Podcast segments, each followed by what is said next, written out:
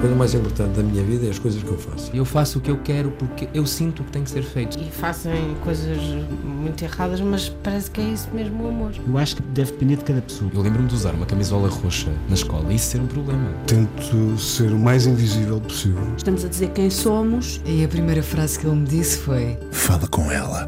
Há sempre uma resposta para todas as questões.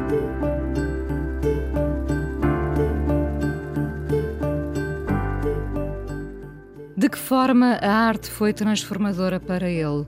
De que lugar o tirou, trazendo-lhe a inquietação e a curiosidade para nunca deixar de seguir em frente? A arte é esse lugar de efervescência, mesmo quando só aparentemente nos leva a contemplar. Sem desejar que a síndrome de Stendhal nos apanha todos, certo é que uns são arrebatados pela arte. É inato esse despertar ou podemos aprender a observar? Não é do senso comum que conhecimento gera mais conhecimento? A arte é o veículo que nos transporta na descoberta de lugares que por vezes nem sabemos que temos dentro de nós. Palavras do convidado de hoje, escolhido pelo Jornal Expresso como uma das 50 personalidades para representar o futuro de Portugal. Pensador, filósofo, ensaísta e curador. É comissário do Plano Nacional das Artes, uma iniciativa conjunta do Ministério da Cultura e do Ministério da Educação desde fevereiro de 2019. A atenção é a verdadeira origem do mundo, diz o Paulo, sabendo que essa atenção o toma e faz com que veja a vida acontecer de outra forma. Acredita na ideia de que a cultura possa ser um depósito da humanidade. É investido de uma fé pouco comum no que faz, no que tem por fazer, na humanidade, sim. Paulo Pires Duval, 49 anos, é o convidado de hoje do Fala Com Ela, aqui na Antena 1. Olá, Paulo. Olá, Inês. Muito obrigado pelo convite. Obrigada eu por teres vindo até cá. Um pensador que não dispensa o otimismo, parece-me. Uh, o otimismo não tolda o pensamento? uh, há uma, uh, uma obra, um autorretrato do Almada Negreiros, Uh, que eu uh, refiro muitas vezes uh, porque ao lado do seu desenho de, o desenho de si é? de si mesmo ele escreve uma frase sobre si e, e, escreve nem otimista nem pessimista entre mim e a vida não há mal entendidos eu uh, quero acreditar que uh, procuro que não haja mal entendidos e, portanto, uh, nem otimista nem pessimista. é uma procura, um caminho, um desejo, mas sempre esperançoso. sim, há uma, uma capacidade de olhar para os problemas, as dificuldades, os, os embates que poderão acontecer e prepará-los, uh, mas que isso não seja o fim. Ou seja, o que quero dizer é que uh, normalmente onde muitos podem ver uma parede, uh, eu estou já a abrir uh, um muro, ou melhor, deitar abaixo um muro e abrir, nem que seja um buraco, uma fenda. Porque... Para avançar, Sim. para avançar. Foste sempre o gatilho para que muitas coisas acontecessem, Paulo? Sou, e há pouco disseste, não é? Minha área de formação é a filosofia e uh, normalmente os filósofos são vistos como estando numa torre, uh, afastados. Uh, eu, se tenho isso e preciso desse lugar, tive sempre, ou tenho essa, esse desejo de pôr as de mãos fazer na acontecer. massa, de fazer acontecer. De, de concretizar o pensamento até. Sim, eu acredito muito nessa ideia de, da encarnação do pensamento, do ponto de vista cristão também é muito... Uh, é, é, muito isso. Essa, a palavra tem de encarnar, uh, tomar carne, corpo. Um, e, uh, e, gosto disso, gosto de fazer uh, as coisas acontecerem, juntar pessoas, uh, dar espaço para que elas possam também fazer, trabalharem e colocar, fazer pontes onde elas não, não existem um, e que alguma coisa possa vir uh, ao mundo que não estava cá antes, não é? Este, isso isso dá-me imenso entusiasmo. Uh, uh, sabes, eu até julgo que o lado de curador ou de curadoria, mas também o de professor, há, há tempos percebia que é claramente o mesmo, o mesmo motor. tem muito a ver com o partilhar com outros uh, paixões que nós também temos, não é? Uh, Passar a palavra, mas com uma mensagem. E com, mas às vezes nem é preciso palavras, é uma experiência, não é? Ou seja, uma exposição. Uh, Uh, ou a partilha de uma obra de arte, de um, de um, livro, de um filme, de uma pintura, de uma escultura ou instalação, uh, implica, implica uma proposta. Uh, e depois outras coisas podem acontecer a partir dali. E esse desencadear de acontecimentos de futuros encontros, de, também de partilha da paixão, portanto, que outros também se apaixonem por aquilo que me apaixona, é, é, faz-me faz mexer. Isso é a propagação do saber não só, lá está, não só do saber, eh, como se fosse uma questão de conhecimento. Eh, aliás, eu julgo que é por aí que nós temos que começar a mudar a forma como pensamos a cultura, a cultura como saber, ou a cultura como erudição, ou a cultura como conhecimento. Mas o saber pode ser o nome das plantas, não é? é e do sabor, não é? A, a, relação entre saber e sabor está muito, muito próxima, mas era só para esclarecer, não é? Essa ideia de que muitas vezes pensamos o saber ou a sabedoria como se fosse qualquer coisa de ordem teórica ou da inteligência ou ao alcance de poucos ao alcance de poucos quando uh, quando na verdade a experiência cultural tem de ser essa experiência de paixão é? ou seja de, de, vida de sangue de, uh, de semen ou seja de não ter medo não ter medo disso uh, há uma uma, uma, frase que agora percebi que vem de um autor brasileiro já corrompida, uh, que diz que sem tesão não há revolução. Uh, é, o autor brasileiro terá escrito sem Roberto Freire, sem tesão não há solução. E, e, precisamos disso, ou seja, precisamos que a experiência cultural, esse património que recebemos, que herdamos e que transformamos continuamente, que está vivo, não é qualquer coisa morta, uh, e que tem de ser a procura de um sentido em comum com outras gerações mais novas entre, uh, entre nós, uh, em cima da mesa, não é? Esta procura de um chão comum.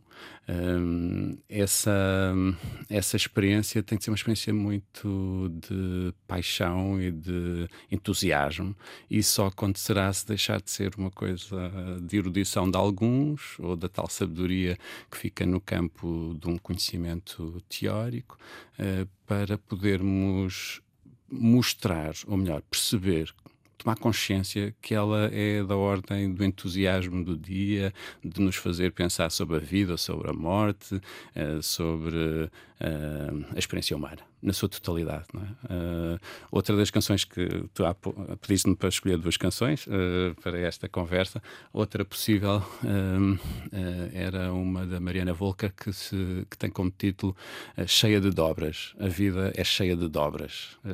ela diz até na altura cheia de aspas também, mas cheia de dobras. E toda a canção é feita dessas contradições que a vida nos dá. E o que é que se esconde nas dobras? Tanta coisa, não é? Isso é, isso é lindo, não é? Ou seja, essas, isso que fica escondido, que não vemos logo, que está por, por ver, o que, o que nós próprios dobramos para os outros ou para nós, que não, que não vimos e que de repente e é isso que tu dizias, diante de um filme, ou de um livro, ou de uma obra de arte, parece que se alisa para nós vermos melhor e, e vemos-lo de frente uh, e descobrimos possibilidades que nem sabíamos que tínhamos. Às vezes as dobras, outras vezes as rugas também, não é? Porque eh, não escondem, contam tantas coisas, não é? E viram tantas coisas, sobretudo. uh, o que é que foi um imã para a tua atenção em miúdo? Gosto sempre de perceber quem eram as pessoas, só os conhecem adultos, portanto, que crianças, que criança neste caso foste tu? Eu, Sabendo que, era, que, o mundo era, era, um lugar diferente. Era uma criança muito curiosa, mas julgo que uh, foi determinante uh, para esta uh, formação da atenção, e a cultura podia ser definida só como isso: a, a cultura é a formação da atenção. Um, julgo que foi Simone Weil que, que, que o escreveu. Um, foi, foi determinante na minha vida a formação musical. Uh, os meus pais uh, inscreveram-me uh, a mim e à minha irmã desde muito, muito cedo numa escola de música e bailado, em Linda Velha, onde, onde morávamos. Um, e uh, esse contacto com, uh, com música, mas depois com tudo aquilo à volta da música, é? uh, com tudo que também vinha com ela, os espetáculos, as, os concertos, não só o que nós fazíamos, mas que íamos escutar, os mais velhos e a forma como tocavam, o que aprendíamos uns com os outros, o bailado, o balé, ou seja, tudo aquele mundo uh, ajudou claramente uh, a moldar-me uh, e a, a, afinar a atenção, certamente. Isso, eu, isso eu julgo que é, é um caminho. Depois, esse do cuidado com a palavra, pela formação. Uh, religiosa, certamente, católica, essa experiência da, da, atenção à palavra, às palavras, foi também determinante. Portanto, é assim uh, um, um, meio uh, onde fui, fui crescendo e, e, formando essa atenção. És um homem de fé para além da humanidade, és um homem de, de fé. Sim, uh, sou sou profundamente marcado pelo cristianismo, no seu sentido mais um, radical, no sentido de raiz, de, um, de, de, de, formação da minha mundividência, da forma como olho para o mundo, como penso. Um, na, estruturalmente na filosofia, se quiseres, e a antropologia cristã. Sou, sou, claramente, sou claramente marcado por essa, por essa experiência. A experiência da fé é uma experiência cheia de dobras e, portanto, é sempre é um desafio, não é um ganho. Uh, em que podemos descansar e por isso porque tenho muitas sempre muita se dificuldade. desdobram, não é? Não, Esse é sempre, o mistério da fé também. tenho sempre dificuldade em dar uma resposta a essa, a essa, essa pergunta, eh, porque também pela minha formação filosófica, pela minha atitude diante da vida, eh, o questionar e a eh, mesmo o ceticismo e uh, a dúvida uh, está sempre presente. E por isso dizer sou um homem muita fé e ficar contente com isso destruías a dúvida. era ficava e, e, nesse sentido destruía a fé. Ela passava a ser uma certeza qualquer. E, hum, mas e... gostas do mistério, portanto, que se desenha gosto, sobre gosto. todas as coisas? gosto. Uh, e gosto, uh, gosto de, de pensar que isso acontece no cotidiano. Uh, que isso é uma experiência cotidiana, que não é de grandes revelações. Uh, que está ao alcance de todos, se quisermos. Se abrirmos os olhos, fomos capazes, uh, fomos capazes de abrir os olhos e, e ver, dar atenção àquilo que está. Voltamos à atenção. Voltamos à atenção. A atenção é, eu julgo, determinante. E a atenção tem. tem três características. Normalmente só pensamos a atenção do ponto de vista uh, contemplativo. É? Nós pensamos a atenção como eu dar atenção a alguma coisa e ela é isso, ou seja, a atenção uh, sob o ponto de vista uh, da hospitalidade, eu abrir-me para que alguma coisa entre em mim, eu receba. Uh, essa é uma forma de pensar a atenção, mas ela uh, tem outras duas características que eu gosto muito de sublinhar e, e que precisamos sublinhar.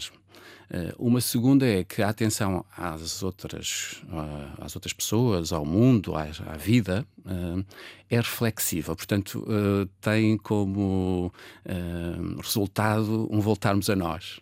Portanto, não ficamos só fora, Uh, isso é, é, é, é, como criar um espelho para nós. Portanto, abre, uh, abre em nós as tais possibilidades que às vezes nem sabíamos que tínhamos. É? Ao dar atenção uh, ao mundo, aos outros, à vida, de repente é sobre nós também que estamos como a. Como se descobríssemos um eco. É, isso mesmo. E, e, e, mas não apenas sobre o que eu já sou, no sentido de só reforçar o que eu já sou, mas abrir, dilatar precisamente as possibilidades de mim, não é? De cada um. E isso, uh, então a atenção não é só para fora, não é ficar fora de mim, qualquer coisa que me é fora, mas implica este regresso. É um, há um movimento de saída, e eu julgo que esse movimento de saída é fundamental para tudo, para as instituições, para nós enquanto pessoas, para a forma como vivemos, uh, ou seja, estar em saída, uh, mas com este segundo movimento que é reflexivo, é? o pronome si, é? Como num espelho, reflexo, uh, e de uh, voltarmos a nós já outros, já diferentes. Mas dizia-te que havia três características na, na, atenção e esta eu julgo que é fundamental uh, e fiquei foi assim um, um, momento de pequena epifania quando percebi que é não podemos ficar apenas na atenção sob o ponto de vista uh, do uh, olhar para fora, ou da atenção ao exterior, ou a este interior. Mas há um passo seguinte, que está na palavra atencioso. Ser atencioso é pegar na atenção que demos a alguém ou alguma coisa e dar um passo, fazer. Isso leva-nos a fazer qualquer coisa, uh, põe-nos em movimento. Põe em... Mas já não é um movimento interior de mim comigo, é uh, para fora. Uh, e é para fora neste sentido de transformação do mundo, de alteração do mundo. De, uh, há dias estava a fazer uma conferência sobre isto mesmo e estava a ficar com a voz, como agora estou, um bocadinho seca, com a boca seca. e não havia água no, no púlpito onde, eu, onde, onde estava a falar. Alguém na audiência deu atenção a isso, como muitas outras pessoas deram atenção a isso, uhum. porque era audível, percebia-se. Um, mas ela deu o passo seguinte foi atenciosa o suficiente para me levar uma garrafa d'água. Portanto, nós precisamos de tratar a atenção também não só como há, uh, um lado passivo, se quiseres, ou contemplativo, mas como profundamente ativa. E eu gosto muito dessas dobras, ou seja, passamos a ser portadores da atenção, não é? E passamos a construir o mundo a partir da atenção, não é? E nesse sentido, o mundo dilata-se, como há pouco dizia, uh, pela atenção que damos às coisas, mas dilata-se também pela forma como fazemos, como agimos. Uh, portanto, leva-nos à ação. Uh, torna-nos ativos, ativa-nos. A atenção deve-nos ativar.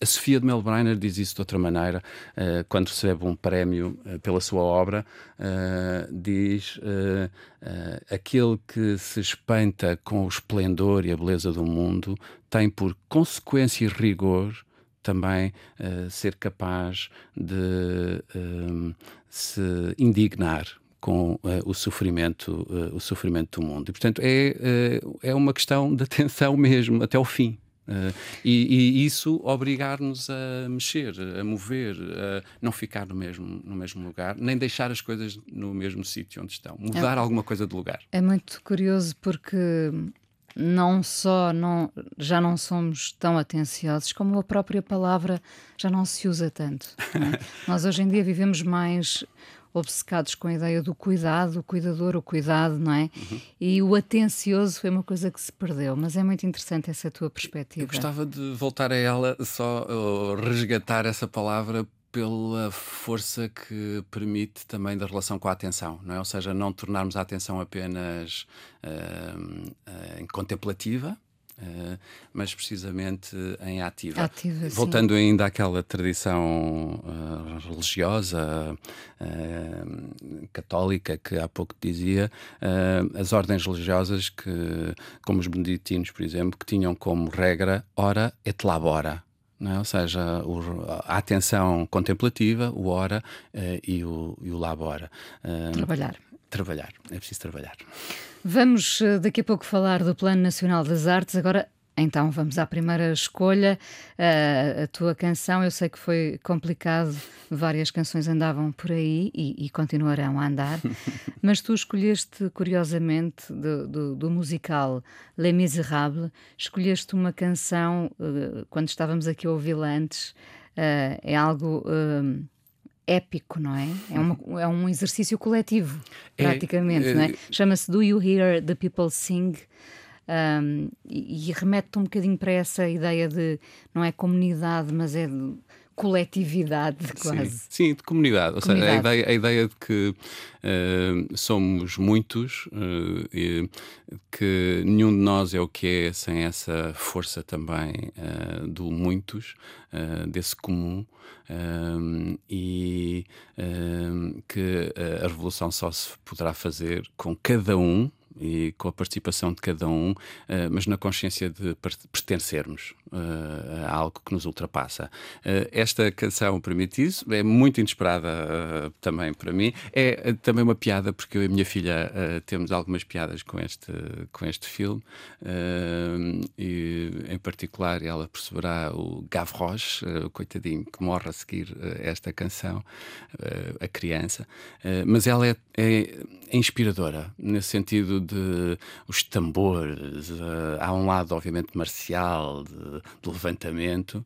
uh, e por outro lado há esta consciência de que temos que escutar uh, o povo a cantar, neste, o que os outros, uh, o que é que está a acontecer. Escutar é mais uma forma de pensar a atenção, e neste caso, uma canção em que o lado político de revolução uh, está a acontecer uh, e que leva as pessoas para a rua e a fazerem uh, coisas. Ou seja, diante do sofrimento, diante da injustiça, o não ficar. Ergue-se a voz. E erguem-se os corpos. Vamos ouvir então.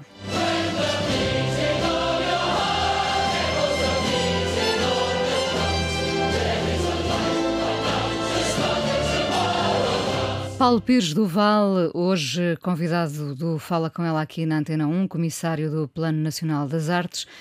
Paulo, o plano sobreviveu às mudanças ministeriais e tem metas definidas até 2024? 29. 29 uh, já. Não, tens razão, porque uh, a primeira a primeira temporada do plano é 24, 19, 24, 5 anos. Fiz, criámos uma estratégia, desenhámos uma estratégia e um manifesto, as duas coisas juntas. Uh, lá está o manifesto, como na música que acabámos de ouvir, porque tem qualquer coisa também de uh, juntar uh, em redor de uma palavra.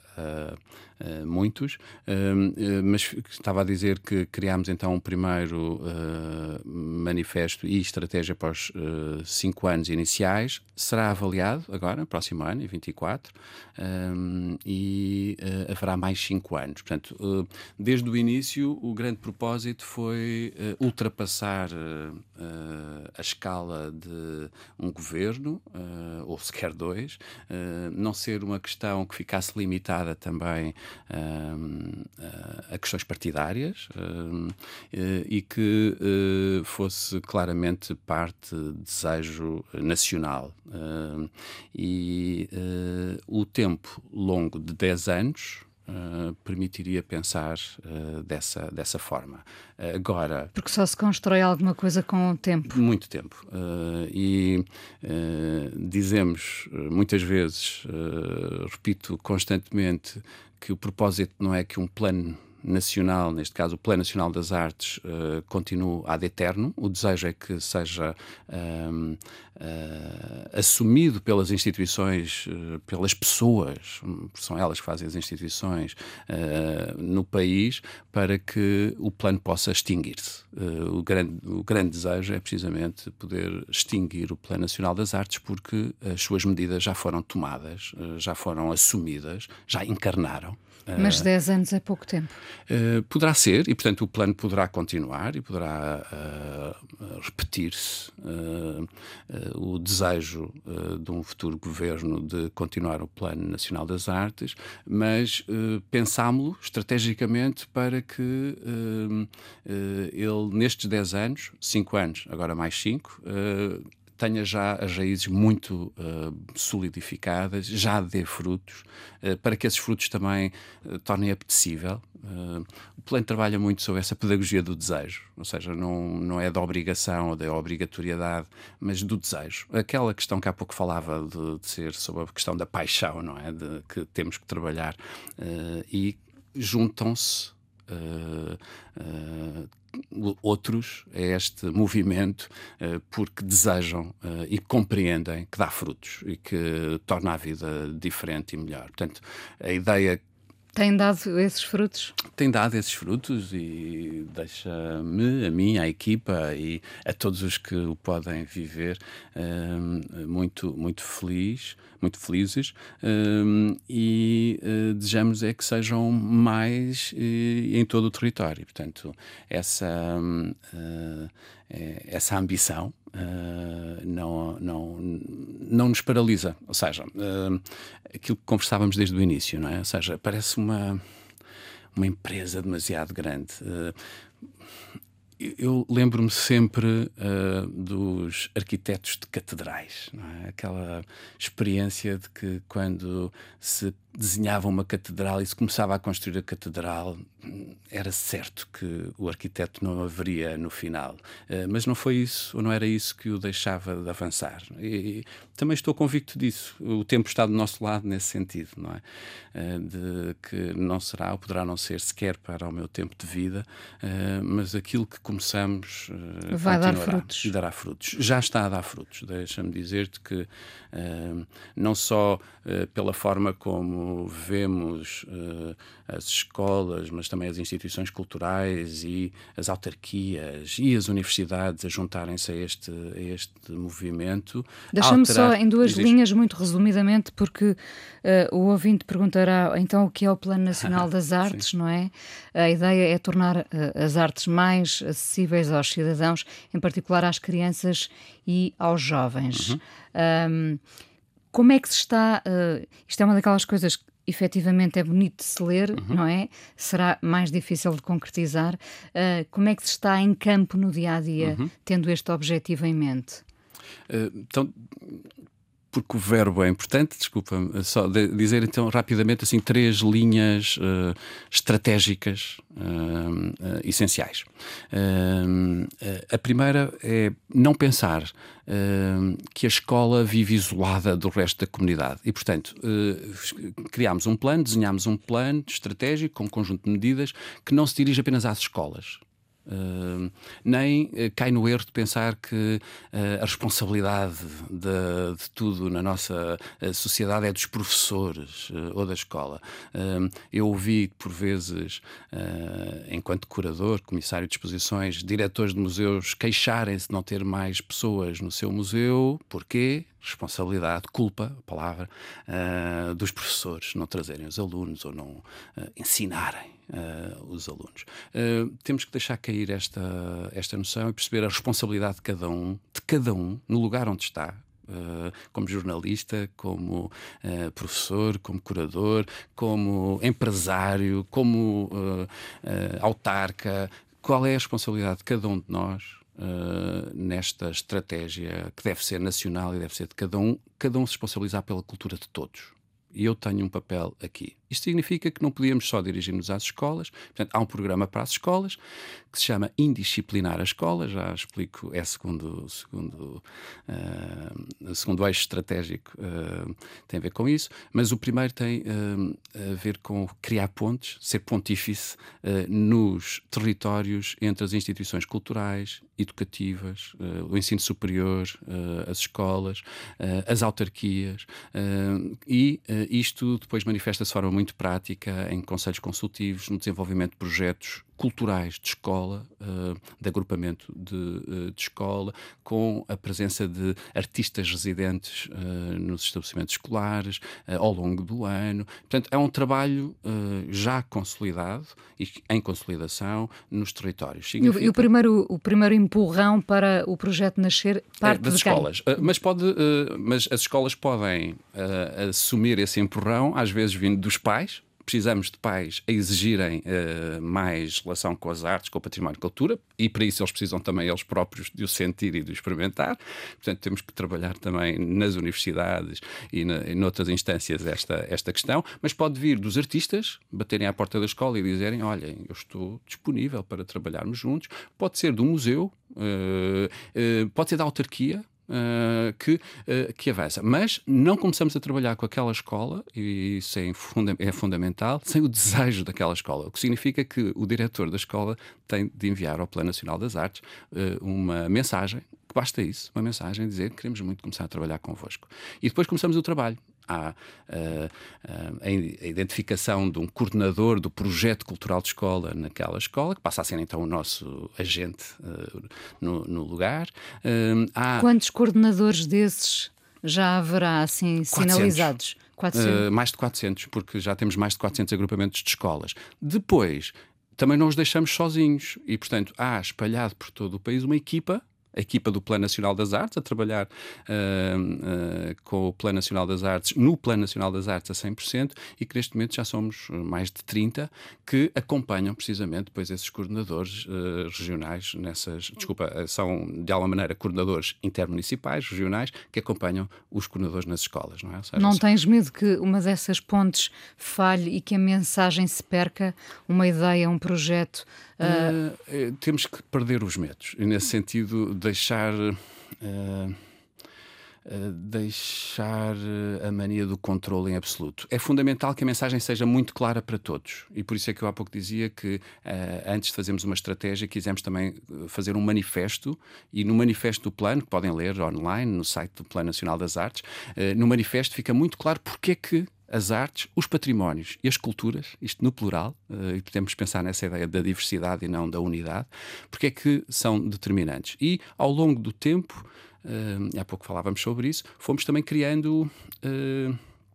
Uh, teoria e conhecimento sobre como é que fazemos e o que é que queremos fazer. E, portanto, há uh, para os colaboradores do plano também formação. Uh, eu e a Sara Briguente, subcomissária do plano, e os colegas mais velhos fazem também muitas conferências para que os mais novos, os que chegam, também vão acompanhando. Portanto, é claramente uma estrutura muito autonomizada, porque precisamos disso, ou seja, precisamos que uh, cada um destes coordenadores sinta que é seu o trabalho uh, e não está a fazer trabalho só pelo Paulo ou uh, pela Sara, não, é, é, qualquer coisa que é deles e, e que exige muito deles, porque exige muita criatividade.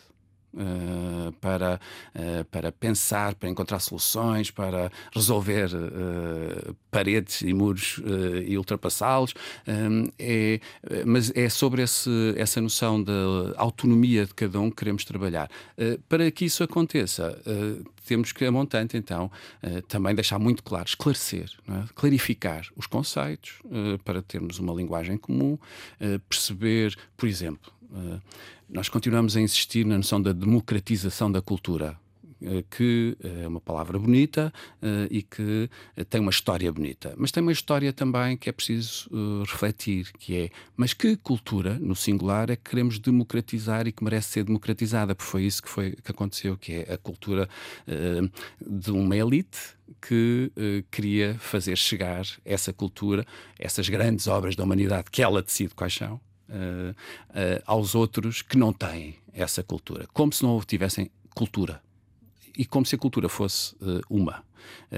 É, é, um perigo esta mania do uno, não é, da unidade sem diversidade, e por isso, em vez de democratização, claramente precisamos para além disso, ou de alguns uh, projetos que possam ser ligados à noção da democratização da cultura, precisamos de uma democracia cultural, em que cada um perceba que tem uh, cultura, por um lado, que existe cultura em todo o território, em Por, todos os territórios. Porque a cultura é plural e porque o público é plural. É, são muitos os são públicos. Muitos, são muitos e uh, precisamos todos de aprender uns com os outros. Uh, a noção da democracia, uh, em que a participação de cada um Uh, para uh, o ambiente cultural, no seu quilómetro quadrado, é determinante. Isso só acontecerá se não desvalorizarmos a cultura de cada um.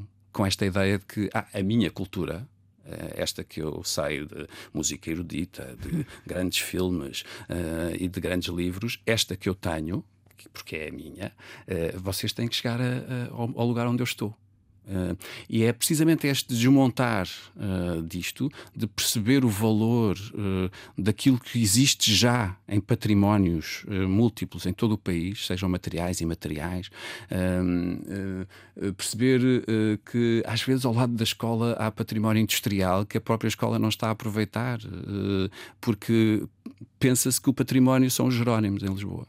E, portanto, temos que dar formação, aos professores, uh, temos que criar recursos educativos que ajudem a usar este património que está nas ruas, que está debaixo dos pés, que está em todo lado e que é tantas vezes mal aproveitado porque se pensa a cultura, lá está, como qualquer coisa de uma elite. Uh, Quase inalcançável. E que está normalmente nas grandes cidades e na minha uh, não, não existe. E, portanto, temos que desmontar claramente, primeiro, este, este ponto de vista, que é um paradigma para uh, sermos capazes de assumir que cada um de nós, cada cidadão português, é um agente cultural. Nós conseguimos perceber durante a pandemia que éramos agentes de saúde, não é? ou de falta dela, a forma como nós vivemos. Os jovens, os miúdos, ajudam-nos a perceber que cada um de nós também é um agente ecológico. É? Eles estão na rua a lutar porque já perceberam que não é preciso ser especialista ou ser uh, professor de biologia ou, uh, para poder assumir esta responsabilidade. Mas, tal como há uma responsabilidade pelo ambiente ecológico, tem de haver uma responsabilidade de cada um dos cidadãos portugueses, cada um, não é dos especialistas, pelo ambiente cultural. Uh, pelo ambiente cultural onde estamos inseridos. E só aí é que eu acredito que alguma coisa vai. É como se ainda não tivéssemos descoberto que, que, todos temos uma voz, não é?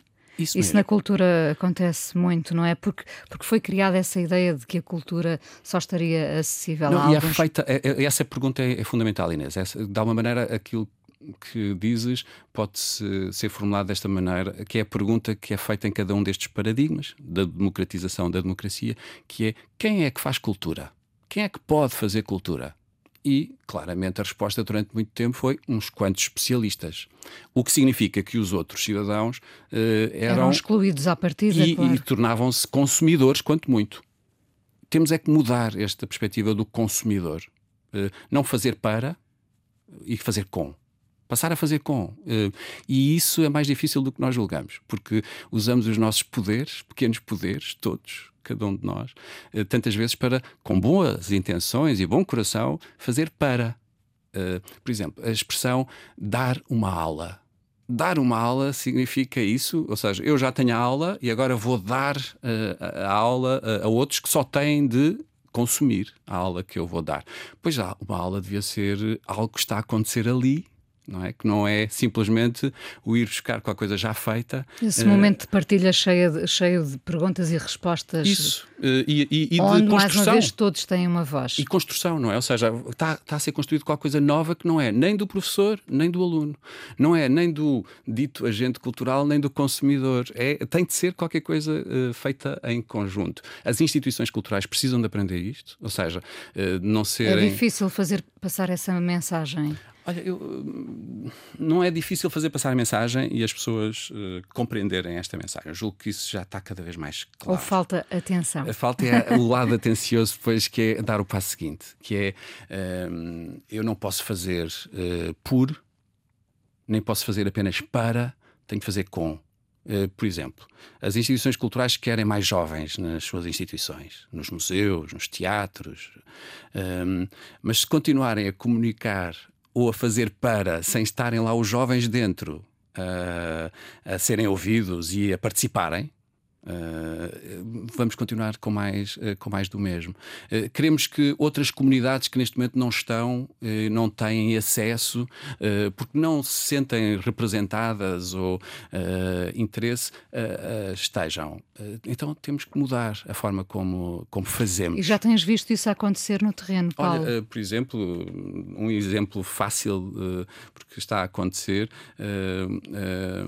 o que está a acontecer nos jardins da Gulbenkian nestes, eh, nestes dias, que aconteceu o ano passado, começou o ano passado, eh, com a programação que o Dino de Santiago eh, organizou para, para a Gulbenkian, não é? para esta festa.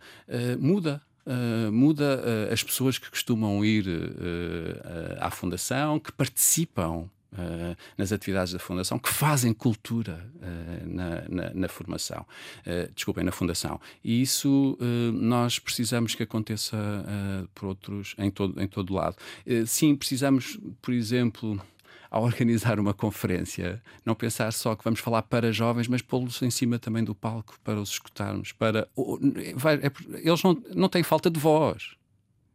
temos é que escutar o povo a cantar, como dizia esta canção que há pouco, há pouco ouvimos. Até porque a mensagem deles uh, pode não ser exatamente aquela que nós tínhamos planeado. É, é, que nós partimos do princípio que sabemos o que é que o outro precisa.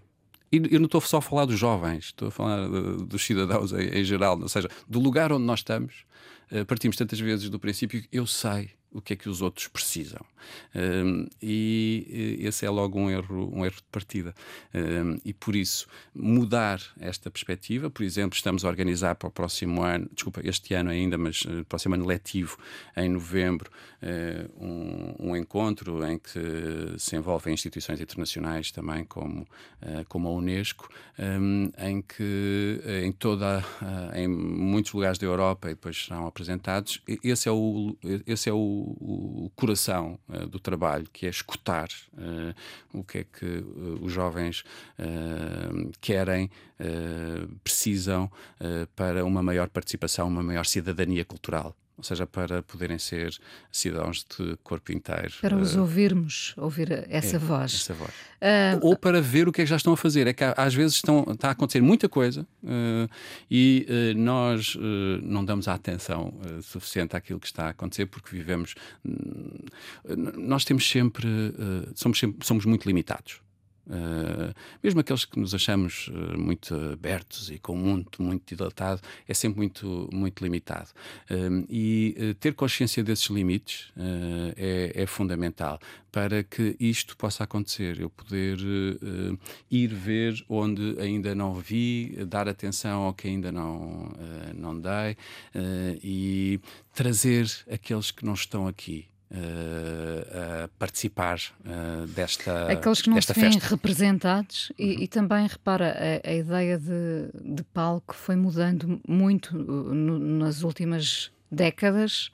Uh, em cada quarto há, pode haver um palco, não? Sim. é? Nós ouvimos falar muitas vezes de discos que foram feitos a partir de um quarto, uh, livros que foram escritos sem precisar de, de, da validação de outros. Portanto, os palcos também mudaram, não é? Já Sim. não há essa formalidade do palco. Uh, temos, uh, temos hoje uma capacidade de, de, divulgação e de de fazer passar uh, uh, um, fazer passar uma mensagem ou um objeto artístico que uh, antes não antes não havia não é? no entanto Uh, continua a haver constrangimentos e nós temos que ter, dar atenção uh, a esses constrangimentos uh, e, e, são e, é fundamental e é fundamental acautelar acautelar sempre sempre isso porque na verdade mesmo nestes grandes espaços digitais de que estamos a falar e que a dos quais se pode propagar uma canção ou um filme que alguém fez e que, e que de repente chega a tantos pode chegar a tantos. Um, também isso pode ser privatizado, também isso pode ser só de alguns ou estar nas mãos de algum. Ou seja, não é só os meios de produção, mas depois também os meios de, de, de divulgação. Uh, uh, nós precisamos de continuar a, a, a, pensar bem na justiça com que isso acontece. Oh Paulo, nós vamos ainda conversar mais um bocadinho no, no podcast. o tempo passou a voar.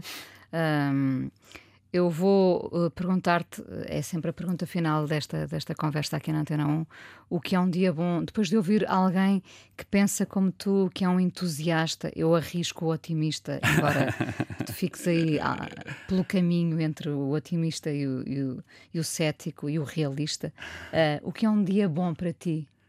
Para alguém que faz da atenção a sua bandeira? Uh essa pergunta é, é difícil. Uh, porque, sabes, porque é a mais simples de todas também. Também, é isso mesmo. Uh, olha, eu um dia, um, um, um, dia bom é aquele em que uh, chegas ao fim do dia, olhas para trás e percebes que estiveste com quem gostas, conseguiste dar atenção uh, às pessoas que amas, uh, tiveste tempo para ti, uh, para não fazer nada, eh, eu, no meio disto tudo que já há pouco falávamos que faço e, e, e que há às vezes um afã uh, de, de, realizar, uh, há também essa experiência da inutilidade, da pura inutilidade, que as obras de arte também nos ajudam a, a viver um, e isso faz, uh, faz parte de um, dia, de um dia bom. Mas também uh, o alguém nos dizer que alguma coisa mudou na sua vida porque aquilo que fizemos, ou aquilo que dissemos, ou aquilo que escrevemos tocou. É, são, há muitos dias diferentes. Podem ser de cansaço, podem ser de cansaço quase extenuante, mas sentir que correu bem. Uh, ultrapassámos problemas, criámos pontes, uh, fizemos. e outros em que é bom pelo simples facto de não termos feito nada do que se calhar devíamos ter feito. Foi um desvio qualquer que nos levou para outro lado e, e foi, e foi muito bom. bom. Vamos ouvir o Tamino Taminou. Taminou com o Habibi. Taminou é um uh, jovem cantor belga egípcio, uh, de família egípcia, uh, e que Uh, também tem uma relação com a história da minha vida no sentido uh, do, do passado. Uh, é, ele é jovem e, portanto, eu quis trazer também alguém mais sentimentos conhecido, mas faz-me lembrar quando canta o Jeff Buckley, de maneira que tem também essa espessura, tem essa espessura na voz. E ouçam com atenção o falsete, em que isso é muito, muito evidente. Paulo, muito obrigada e falamos então mais um bocadinho no podcast.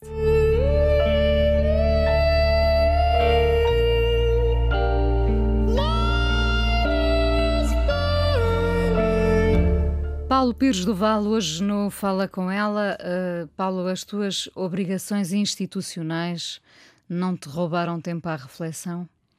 Uh, roubaram. Uh, não, não há forma de, de, de disso não, não, não acontecer. Um, eh, as muitas viagens, o passar muito tempo na estrada, ou em aviões, ou com uh, outras pessoas em conversa, uh, reuniões mais ou menos institucionais, um, isso faz parte do meu trabalho. Uh, isso é retirado ou não não, não é compensado com o mesmo, eh, com o mesmo tempo que, que gostaria até para continuar a ler, a escrever, eh, a, a dar aulas. Eu gosto muito de dar aulas. Eh, e, e, mas, mas, sinto que é agora o, o que tenho de fazer. ou seja. tu és um homem de missões Sim, às vezes até irritantemente uh, missionário nesse sentido. Sim, pode ser muito obsessivo uh, e não é fácil uh, viver comigo porque porque tenho tenho essa característica de se tomo uma missão, uma função, uh, uh, assumo, de corpo inteiro. Uh, e isso é, às vezes, até obsessivo. mas, para esta missão, eu preciso de continuar a refletir, a ler, a esclarecer-me, para poder esclarecer outros, poder ler uh, o que outros também escreveram nesta área e fora dela. Eu julgo, mas foi sempre para mim importantíssimo, ou seja, não ficar preso apenas a uma área de especialidade, uh, uh, qualquer que ela seja, mas ser capaz de encontrar precisamente nos desvios, naquilo que é aparentemente um desvio, às vezes a solução. Uh, e, portanto, não ficar só dentro da área, da, por exemplo, da política cultural ou da, das artes, mas ser capaz de não só me interessar, mas uh, ler e, uh, e, pensar sobre, sobre, outras, sobre outras áreas. Nesta, nesta tua missão como comissário estás muitas vezes, evidentemente, acompanhado, não é? Até porque viajas muito. Uhum. o outro é inimigo da reflexão, a presença do outro? Depende do outro. Uh, não, uh, em princípio não. Acredito que o outro é determinante para a reflexão. Uh, em vários sentidos. a ideia, há pouco eu refletia sobre isso, propunha isso, que é esta ideia da saída, não é? sairmos de nós para regressarmos a nós já, já outros. Precisamos de outros, ou seja, a alteridade é fundamental. Não, essa essa força da alteridade na nossa vida é determinante desde o início e é fundamental que na própria reflexão aconteça. Por um lado, o outro que nos põe à prova, e por exemplo, é uma alegria imensa poder ter tido e continuar a ter uh, na minha vida uh, parceiros de reflexão que são capazes de interrogar e de conversar comigo sobre o que escrevo ou o que digo nas conferências e, uh, e ajudarmos uns aos outros nesse debate, né, nessa comunidade, se quiseres, mais filosófica de, de, de pequeno grupo, uh, levantando as questões, o impensado, aquilo que naquilo que eu escrevi ou disse não estava tão claro, uh, essa, essa comunidade de alguns amigos, amigas que, uh, e companheira, a minha companheira de 20 anos, a Marta Vengoróvios. Aliás, queria também fazer essa referência que quer a escolha da música inicial, quer final, e esta, estas duas músicas que ouvimos antes, um, têm a ver com uma obra dela. A Marta tem uma obra genial em que mistura é uma obra sonora em que mistura música revolucionária russa, de um coro russo, uh, com uh, música de um filme de romance dos anos 60. Portanto, assim, há alternadamente uma, uma, uma, obra revolucionária, canção revolucionária e uma canção de amor, o que, o que, o que é muito, muito bonito misturando, misturar estes dois níveis da vida, não é? Ou seja, a política, a comunidade e a relação pessoal com o outro. Também aí o outro é fundamental. Portanto, eu aprendi muitíssimo uh, com, com, com, a Marta, aprendi uh, muito com estes companheiros de viagem. Uh, os teus cúmplices? Os meus cúmplices de, de, de, de viagem que são e continuarão a ser determinantes, tal como aprendo muito hoje com a minha filha, desde pequenina, desde que nasceu, refleti muito sobre aquilo que ela ia dizendo e escrevi sobre a, isso. Aprendes com ela porque estavas disponível para aprender, não é? Porque Sim. muitas vezes os adultos não têm essa disponibilidade por acharem que estão num, num patamar. patamar. É a mesma questão, há pouco, há pouco falávamos sim, da sim, relação, sim, é sempre a questão do patamar em que nos colocamos, que é o da desigualdade ou da igualdade, não é? E, uh, e nós colocamos tantas vezes no lugar da desigualdade, com bom coração, volto a repetir, a ideia é que eu sei o que tu precisas, uh, e, e, não partimos do ponto de vista da igualdade, que é o ponto de vista democrático, verdadeiramente, uh, que é cada um tem algo a dar uh, uh, para a, a vida e, de todos. E nesse, nesse sentido, há, há muita gente no teu meio a partilhar dessa opinião de que todos podemos, somos agentes culturais? Uh, quero acreditar que sim. não, quero acreditar que sim. Uh, e, e, a partir do momento em que o digo e que o dizemos, outros certamente o poderão uh, dizer, porque percebem que é verdade. Ou seja, durante muito tempo foi um pequeno poder de alguns, ou um grande poder de alguns, poucos, eh, que hoje temos consciência, ou precisamos de tomar consciência, que tem de ser partilhado para que todos participem uh, de outro modo. Ou seja, aquela questão da democratização da cultura de uns eh, deu os resultados que continuam hoje a ser visíveis, que é uh, as idas aos museus, aos teatros, aos livros, à compra de livros e à leitura de livros, é uh, no país uh, muito, muito pequena, frágil, um, para não dizer em muitos casos inexistente. Eh, porque também pensamos sobre esse ponto de vista de que são eh, a cultura são eh, é o teatro, a ópera, os livros e as exposições, não é? Ou seja, continuamos aí. Temos que repensar isso para que cada um assuma precisamente esse seu papel de agente cultural. E não precisa de ser artista ou trabalhar no meio cultural para assumir esse, esse papel. Há um lugar para cada um como há pouco dizia, já tomámos consciência que há um lugar para cada um para eh, deixar uma pegada ecológica, não é? ou seja, deixamos uma pegada. Qual é a pegada que nós deixamos sob o ponto de vista cultural? E, e, às vezes não tomamos consciência, mas já deixamos a pegada, não é? ou seja, estamos a escutar uh, a Antena 1 uh, uh, ou no Spotify as, as, canções de que, de que gosto, ou no cinema que, que, vou logo, ou, ou, ou, ou, não é? Ou seja, cada um de nós eh, na televisão que liga ou que desliga, uh, no, no, no, filme que vê ou não vê. Ou seja, deixamos uma pegada, uh, às vezes mais ativa e mais visível, outras ainda não tomamos consciência dela, mas ela está lá em cada um de nós. A forma como nos inspira um livro, uma canção, uh, o saber fazer uh, tradicional de, de, um bordado uh, ou de uma cesta, ou seja, cada um de nós transporta em si essa potência. Tomar consciência disso e conta no sentido de cuidar uh, que há pouco usavas, uh, é, é, determinante, não para ficarmos aí. Isso foi um bocadinho o, que aconteceu na política cultural do Estado Novo, é? que talvez tenha sido das poucas políticas culturais muito consistente e com longa atuação. Uh, e ainda consequências. Um, que é a ideia de, sim, vamos uh, uh, dar atenção a um Portugal rural, uh, pobrezinho e honesto, e à sua cultura popular.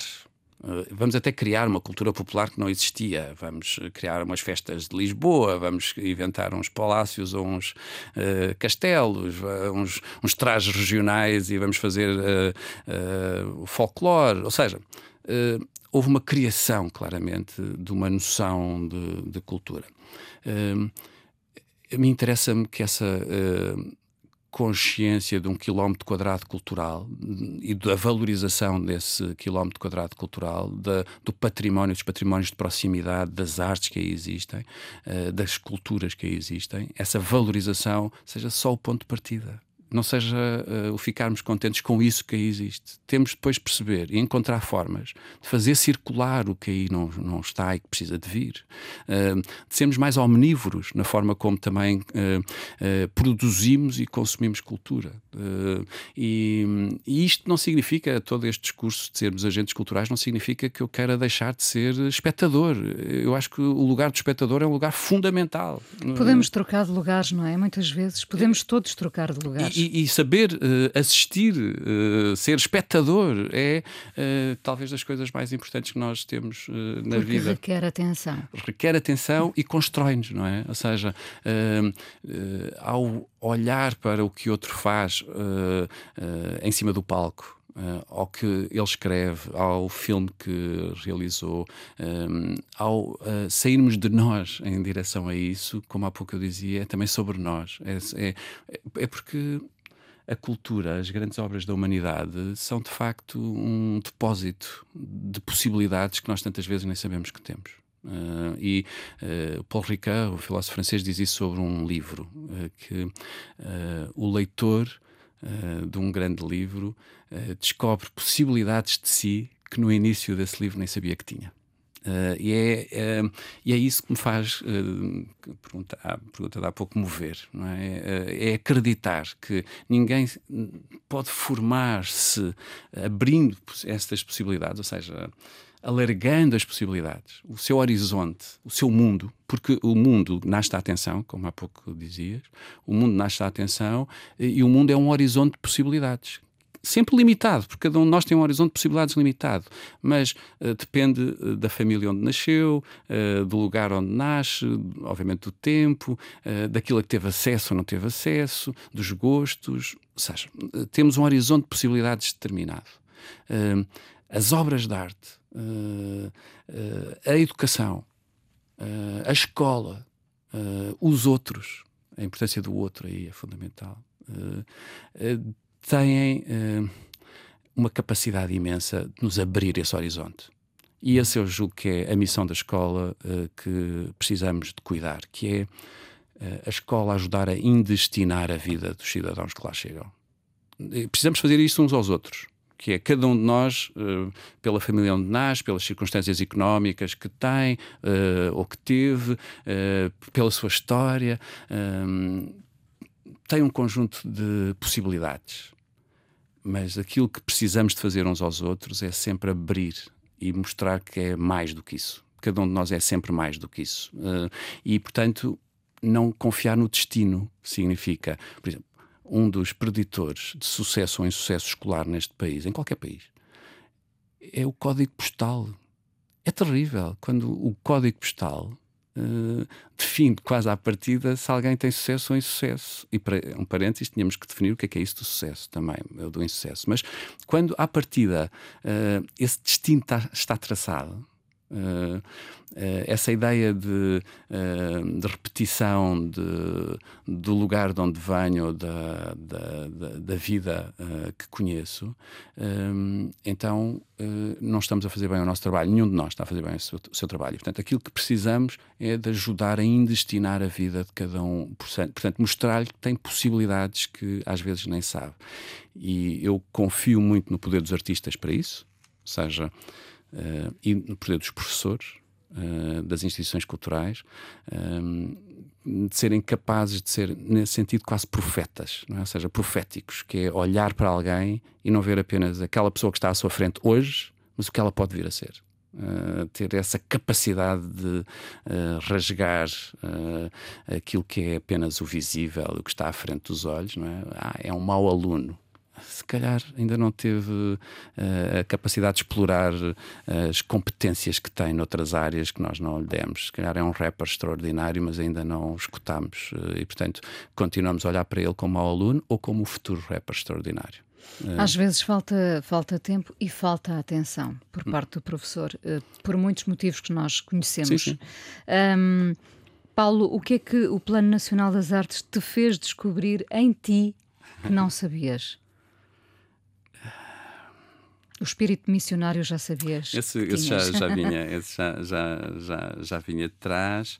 Hum, fez-me uh, fez-me descobrir algumas capacidades de, uh, de liderança que eu sabia que tinha, mas não tinha tomado ainda consciência delas uh, da forma tão clara como agora tomo.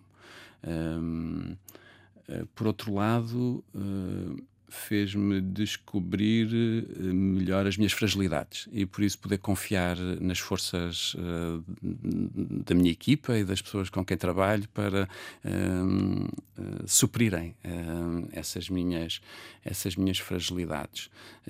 A força e o amparo também. É, é fundamental. Ou seja essa ideia de que perguntavas há pouco sobre o outro não é? Ou seja que não sozinhos primeiro não tem graça e em segundo lugar, uh, não conseguimos de facto. E poder uh, saber que ao lado tenho a Sara, a subcomissária, uh, o resto da equipa que que na sua autonomia já está, já está para lá uh, e, e, acontecem coisas que já perdemos a mão, como tu há pouco dizias, isso não ser, ser eu sou um bocadinho às vezes controlador e aprender a não ter medo de perder o controlo uh, foi-me também uh, fundamental. confiar, ou seja, confiar. quando trabalhamos nesta escala, e para mim foi a primeira vez, não é? ou seja, uma escala nacional, parênteses, o país é muito pequenino comparado com o Brasil, por exemplo, com quem tenho estado a trabalhar agora. O Brasil quer fazer um plano semelhante a este, que cria uma ponte entre o Ministério da Cultura e da Educação desta, desta forma. A escala é outra, não é? Ou seja, é completamente diferente. Mas eh, comigo foi assim: uma coisa é fazeres uma exposição ou trabalhares num pequeno território, uh, uh, outra é, de repente, o país ser o território. e pensar dessa maneira, ou seja, pensar de forma estratégica estratégica para esse, esse território, um, eh, deixando uh, o controle uh, em absoluto, acreditando precisamente nessa noção de democracia cultural.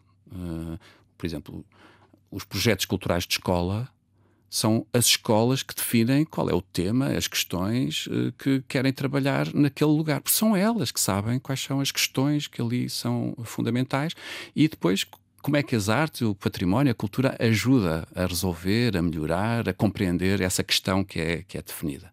Uh, mas tem de ser assim, temos de deixar uh, uh, que cada um descubra também seu, essa sua capacidade de decisão, de, de alteração da, da, da, realidade e de encontrar o seu lugar essa uh, fórmula, ou seja, encontrar estratégia uh, ou uma estratégia que seja suficientemente plástica para em cada lugar encontrar o seu, o seu território foi também um, uma bela, um, belo, um belo desafio, uma boa, uma, A coisa mais uma boa descoberta. Mas é isso implica faço. Eu faço o que eu quero porque eu sinto que tem de que ser pessoal, feito. não é? Deixar essa ideia de controle erradas, mas parece que é isso mesmo. controlar. Eu acho que deve depender de cada pessoa. Lembro-me de usar uma camisola roxa da escola isso ser um problema. Tento ser o mais invisível Paulo, muito obrigada por teres vindo ao quem Fala com ela. somos Foi um E prazer a primeira frase que ele me Eu é disse foi. Fala com ela. Há sempre uma resposta para todas as questões.